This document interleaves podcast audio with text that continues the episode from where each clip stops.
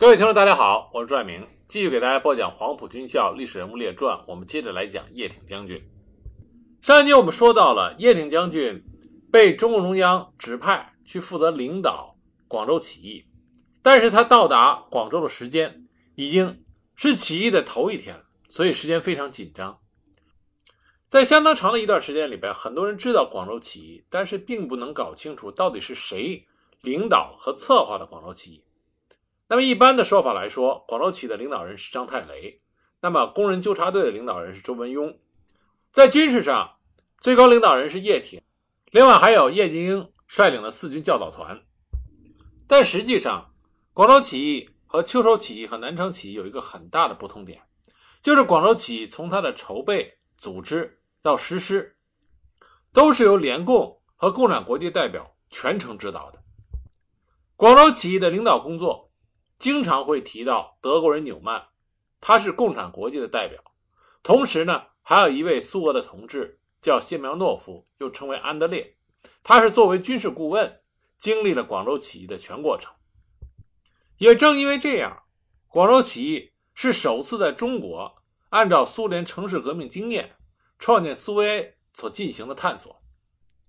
当时。在中共广东省军委任职，并且参与广州起义的聂荣臻元帅在回忆录中就提到，说策划的灵魂是德国人威尔曼，他是共产国际派来指导暴动的代表，一共派来了三个人，有一个叫何西斯，是苏联将军，在背后指挥，没有出面。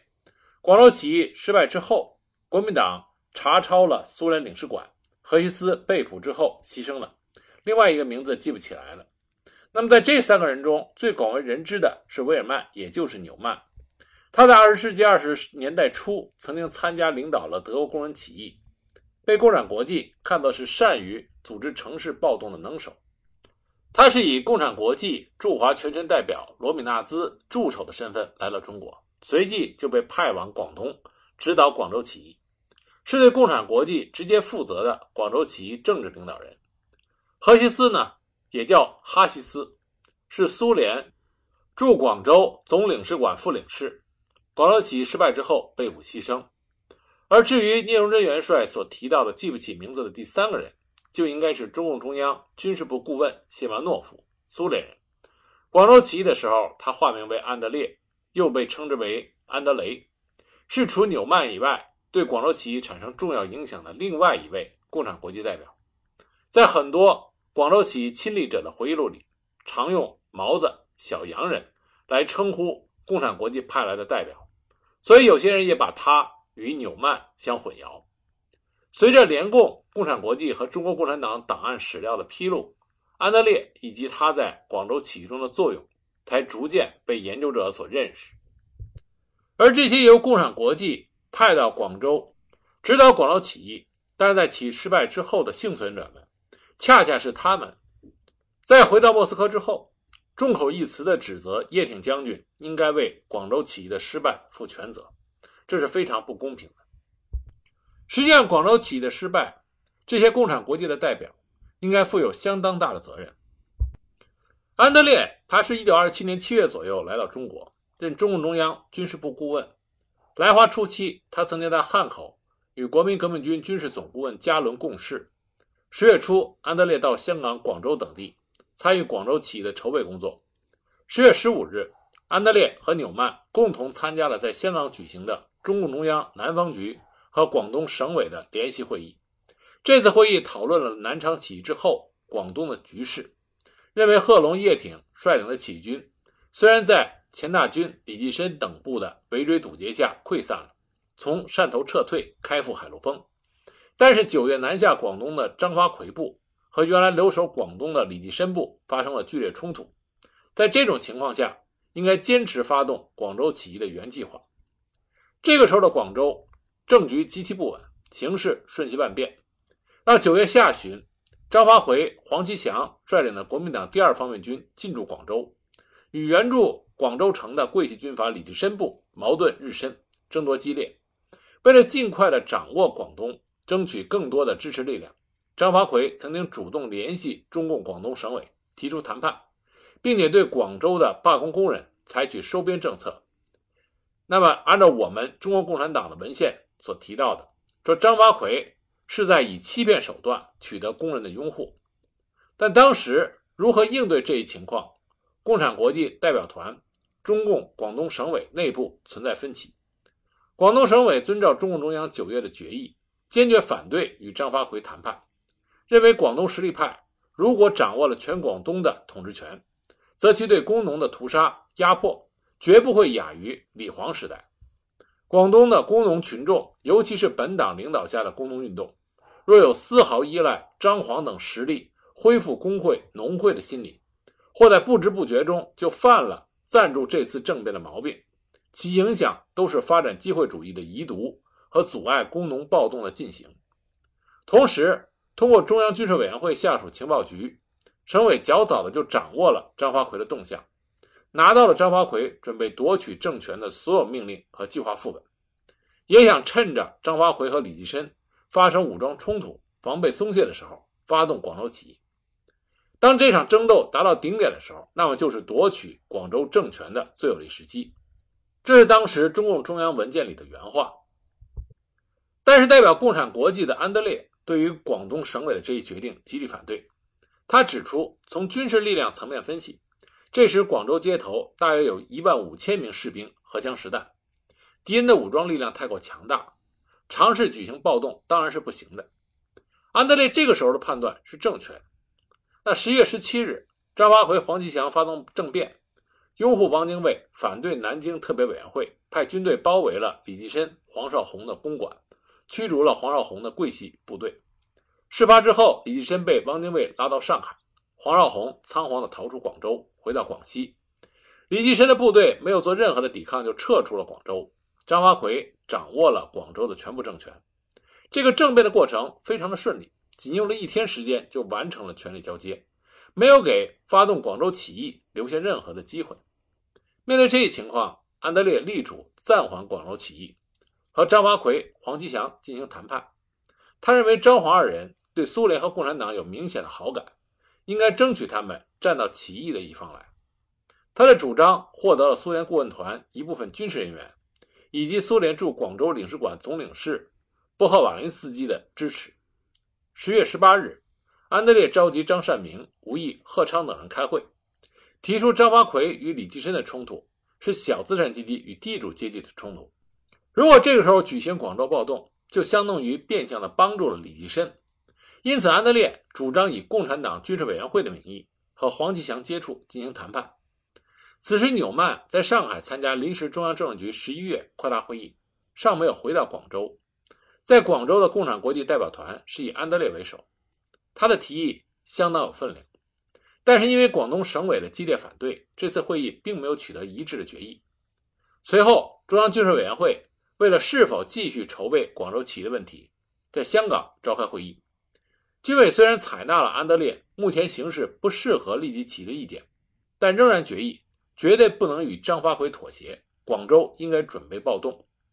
为了贯彻军委的决议，广东省委再次开会。省委认为，虽然按照现在的时局，广州夺取政权一时不可能，但是积极准备及目前的骚动是必要的。另一方面，张发奎虽然取得了广州政权，但并非是高枕无忧。李济深等桂系军阀在措手不及的情况下失去了广州城，实力丝毫未损，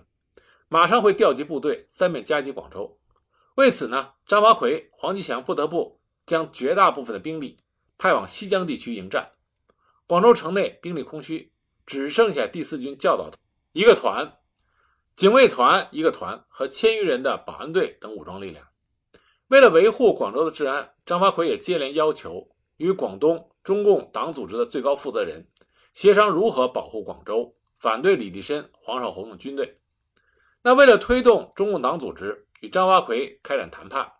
安德烈与广东省委和市委爆发了激烈的冲突。十月二十二日，广东省委书记张太雷在给中央的报告中提到，毛子对张幻想，主张我们拉拢张发奎，曾与省委同志吵过一次。现张发奎要见我们最高负责同志，毛子又与广州市委争论。现在市委来信要我立刻去广州解决。这里的毛子就是指安德烈。直到纽曼从上海回到广州，十月二十六日与黄平、吴毅、陈玉、沈清以及王清亚等人召开常委会，这才将这股谈判的论调压下去，正式决议反对张发奎，因为他与李济深一样的反动，并且做出了立即举行起义保卫广州的决定。那安德烈对于没有能够与张发奎、黄其祥进行谈判一事耿耿于怀。一九二八年初，安德烈在多个场合谈到了广州起义。仍然坚持认为这是广州起义失败的原因之一。他说，进军汕头时有过一次机会，叶挺和贺龙占领汕头，张发奎动摇，他甚至开始和我们谈判。这是需要了解和懂得中国军阀的心理状态。我们没有抓住这次机会。张发奎的助手黄其祥很想联络我们，他是年轻有为的将领，对苏联和共产党有明显的好感，在其军中容留共产党时间最长久。让共产党员在他那个军担任过许多重要职务，我一贯主张必须和他谈判。共产国际代表团不准谈判，只有一些军事人员赞同谈判。安德烈希望通过与张发奎进行谈判，争取到尽可能合作的对象。他认为，在敌强我弱的情况下，拒绝与张发奎派合作，实际上是将可能成为同盟者的派别推到了对立面，使革命力量更加的孤立。其实，这两派的争论。很难给出一个非常明确的对错的判定，因为以当时中国共产党的主张以及国共两党之间的分歧来看，只要张发奎和中国共产党之间建立起以共同信仰为基础的合作是几近不可能的。但是，基于共同的利益，在保持彼此独立性的基础上进行一定程度的合作，这是有可能的。安德烈和中共广东省委的争论。是又一个典型的例子啊！什么样的典型例子呢？就是关于将目的和实现目的的方法混为一谈，因此无法给出一个清楚并且正确的结论。在决定要发动广州起义之后，中共广东省委书记张太雷和省委常委周文雍、黄平等三人组成了革命军事委员会，张太雷任总指挥。纽曼和安德烈参加了发动起义的组织和领导工作，在制定起义行动计划的时候，共产国际代表团意见一致，安德烈和纽曼均坚持起义应该完全复制列宁格勒的模式。中午十二时，组织工人示威游行，示威游行时宣布总罢工，武装的教导团参加示威游行，并开始占领政府机关和市区，进而形成城市暴动，夺取政权，成立城市苏维埃。据聂荣臻元帅的回忆，这个方案是共产国际代表纽曼的坚持下强行通过的。他批评纽曼是个十足的主观主义者和教条主义者，他不懂得军事，没有实战经验，对中国的情况和广州的情况全不了解，又听不进中国同志的意见，只是靠本本生搬俄国城市暴动的模式。从安德烈在事后对广州起义的陈述来看，纽曼并非不懂军事。作为军事专家，安德烈也力主这一方案，而共产国际代表团更加看重这场起义的政治意义，意图在中国的革命策源地广州，通过尽可能复制苏俄的革命模式，以证明苏俄城市革命道路的正确性。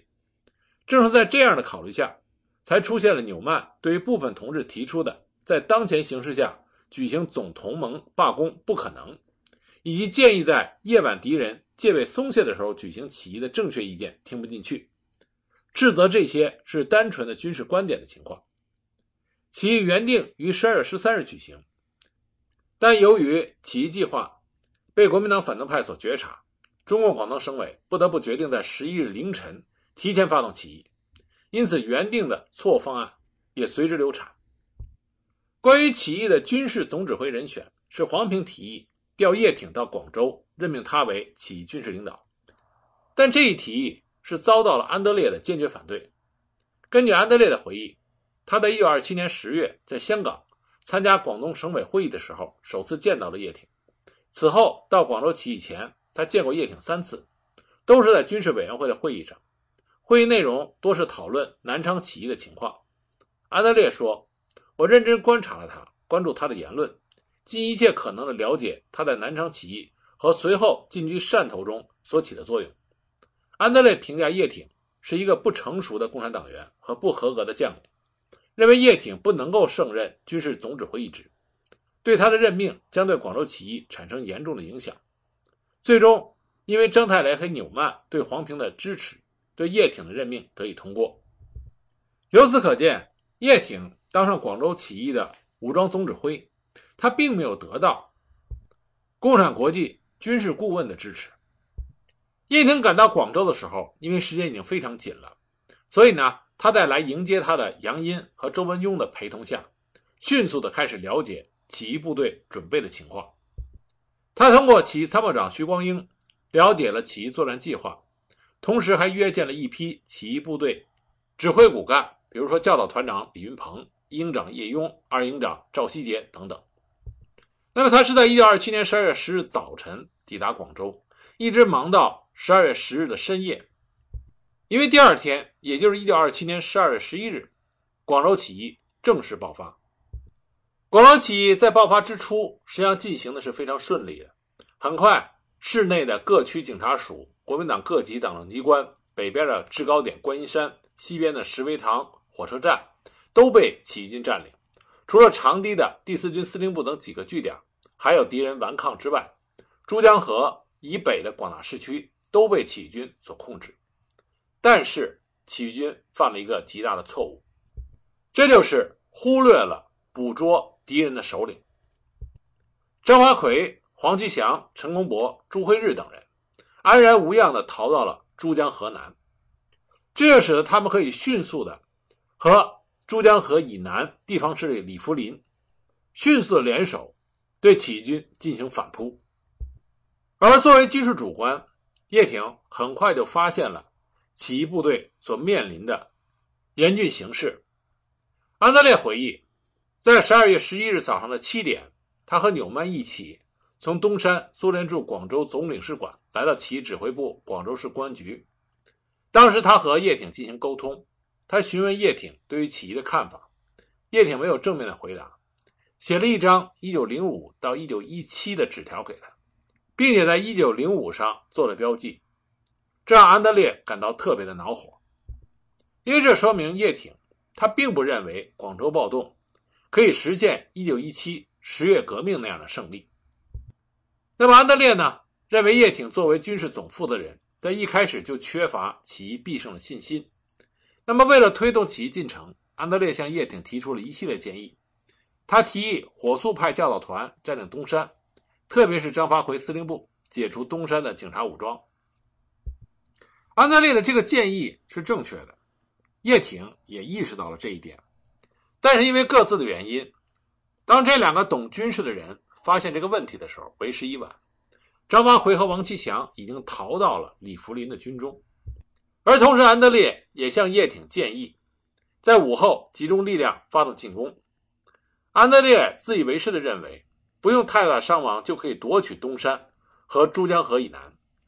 他认为中国军队全都一样，你一攻他就退。如果我们突然袭击，就可以将他们缴械俘虏他们。东山不用任何战斗就可以夺取。如果夺取珠江河以南会有伤亡，但不会太大。但是安德烈没有想到的是，十二月十一日清晨，停泊在珠江江面上的国民党军舰和日本军舰就已经向长堤方向溃退的敌军提供支援。而起义军没有快艇，无法过江去攻打敌人。而尽管在起义之后，革命工人的热情高涨，经常有工人代表到指挥部所在的公安局大院，要求领取武器参加起义，但是事前的安排并没有详细的考虑到这一问题，指挥部没有办法满足工人代表的要求，因为没有足够的武器可供分发。为了武装工人，安德烈当时建议尽快的派兵去占领。距广州三四十里外粤汉铁路车站附近的一个军械库，那个军械库里藏有四千支步枪和五千颗手榴弹。但是因为叶挺只是在前一天才赶到广州，他所有的情报都来自于他身边的人。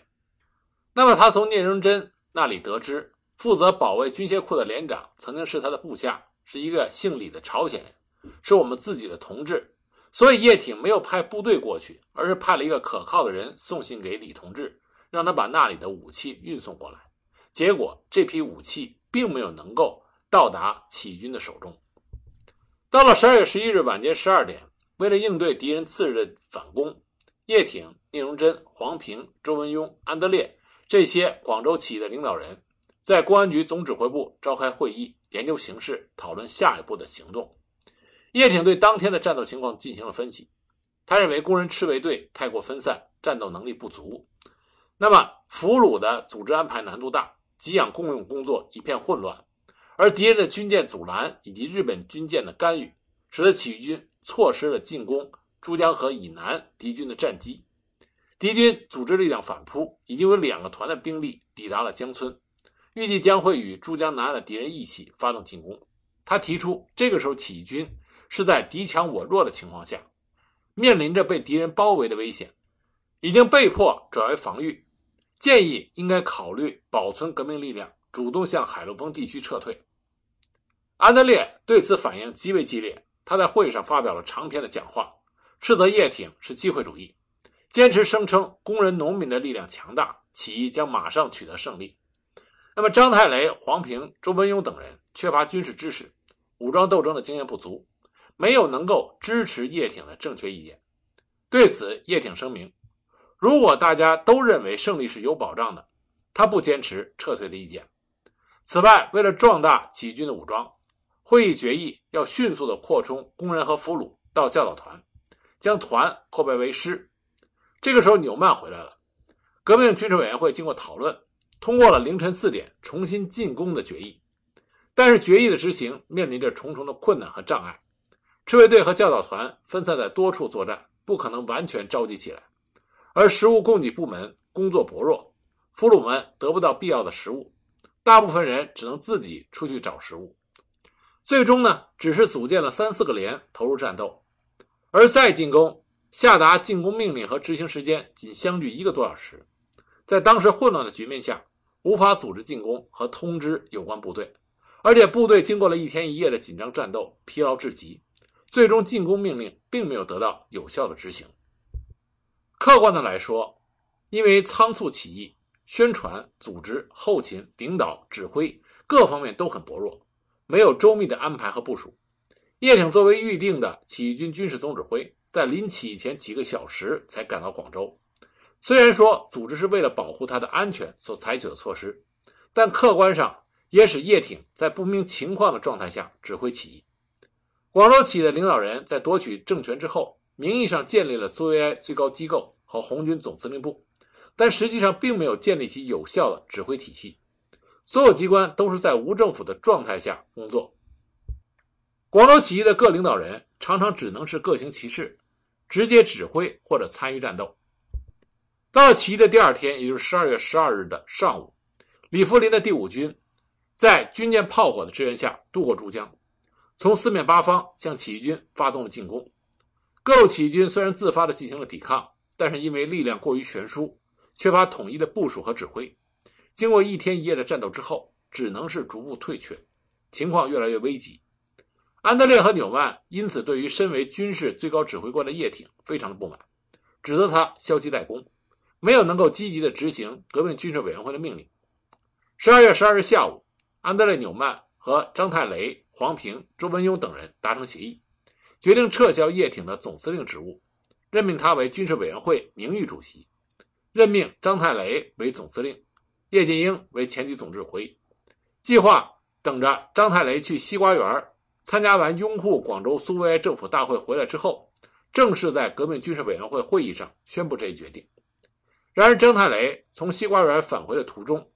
遭遇到从北门潜入广州城的一股敌军的袭击而牺牲。而在此前，安德烈在得知群众游行队伍遭到敌人袭击的消息之后。紧急增援，直接参与了战斗，因此这个决议没有正式的实施。到了十二日晚，因为敌众我寡，观音山被敌军攻占，叶挺和聂荣臻得知消息之后，到财政厅大楼查看情况。当时的形势已经十分危急，他们两人谈到了撤退。随后，聂荣臻返回指挥部布置撤退工作。当晚，安德烈回到指挥部。看到以教导团为主的起义部队正在迅速的组织撤退，那么他与纽曼随后也从指挥部离开。当时工人赤卫队因为分散在各区作战，通知和集结不易，大多都没有能够及时撤退，在随后与敌人的巷战中牺牲巨大，被捕的同志全部遭到了杀害。十二月十三日，李福林的军队攻入珠江以北地区，广州市区随即就陷入到一片白色恐怖之中。安德烈的回忆中说：“暴动被镇压之后，我不得不路经整个城市，这是一副令人毛骨悚然的情景，到处堆满了尸体。据统计，死亡的工人大约有三千到四千人，全部都是在镇压后牺牲的。”十二月十四日中午，纽曼和安德烈一起离开。因为他们欧洲人的身份，敌军并没有对他们进行搜查。准确的说，叶挺做出撤退的决定是及时的，他保存了广州起义的火种。他认为广州苏维埃政府已经宣布成立，苏维埃旗帜已经竖起来了，这表明起义已经成功。而这个时候敌众我寡，为了避免起义的部队四面受敌，应该趁着敌人大军来到之前。尽快的扩大队伍，尽快的撤出广州，这样才能把革命的力量保存下来，再图发展和壮大，等待时机。当然，在叶挺最初提出这个建议的时候，只得到了叶剑英、聂荣臻和少数懂军事的领导人的赞成，而更多的起义领导成员感到的是惊讶和不理解，因为毕竟在起义的当天，已经大半个广州。被我军占领，再加上共产国际的代表强调起义要以城市为中心，必须进攻、进攻再进攻，退却就是动摇。因此，叶挺被扣上了军事上无能、政治上动摇的大帽子。而广州起义真正的最高领导人，中共广东省委书记张太雷，这个时候只有二十八岁，他是一个信仰坚定的共产主义者。威望很高，也才华横溢，但是他的缺点是没有带兵打仗的经验，考虑问题很少从军事角度。他更加渴望广州起义取得全面的成功，渴望苏维埃政权能够在广州立住脚，进而扭转全国的革命形势。所以他忽视了叶挺作为一个优秀的军事指挥员所给出的正确的意见，这也使得叶挺所提出的撤退的意见。在最初的会议上，并没有得到认可和批准。直到十二月十二日，制高点观音山被敌人攻占，张太雷不幸牺牲。残酷的事实，才让起义的领导层认识到叶挺的意见是正确的。那么，支持叶挺意见的聂荣臻认为，再坚持下去只能是无谓的牺牲，所以在和叶挺商议之后，在总指挥部下达了撤退的命令。那在起义失败之后，叶挺急中生智，他混过了敌军的搜索，回到了叶家祠。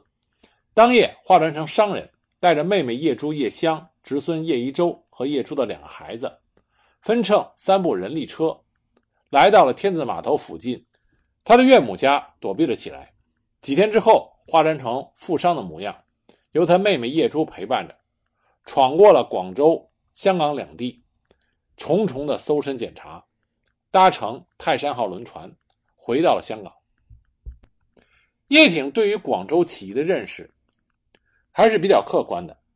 他认为广州起义与南昌起义相比是前进了一步的。参加这次起义的不仅有武装的士兵，还有工人赤卫队和革命群众。在广州升起的革命旗帜是镰刀交叉红旗，不再是沿用国民党军队的番号，而且创立了工农红军的全新名称。起义军在占领广州的绝大部分市区之后，随即成立了广州苏维埃政府，提出了打倒帝国主义、打倒军阀、镇压地主豪绅的政治纲领，颁布了工人实行八小时工作制、一切土地归农民的法令。这无疑是无产阶级用武装的手段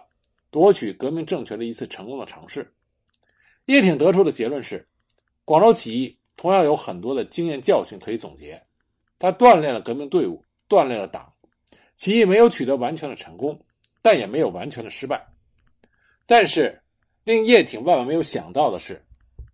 正是因为广州起义，共产国际是重要的参与者和指导者，因此，共产国际这边一定要总结广州起义为什么会失败，一定要追究广州起义到底应该由谁来负失败的责任。那么，共产国际要追究，中国共产党也自然就要追究。这就把叶挺推到了党内批判斗争的风口浪尖之上，而叶挺的性格恰恰是不善于应对这样的局面，这就造成了叶挺之后长期脱党的曲折和坎坷。那么，叶挺到底是因为什么脱离了共产党呢？下一集我再给大家具体的讲。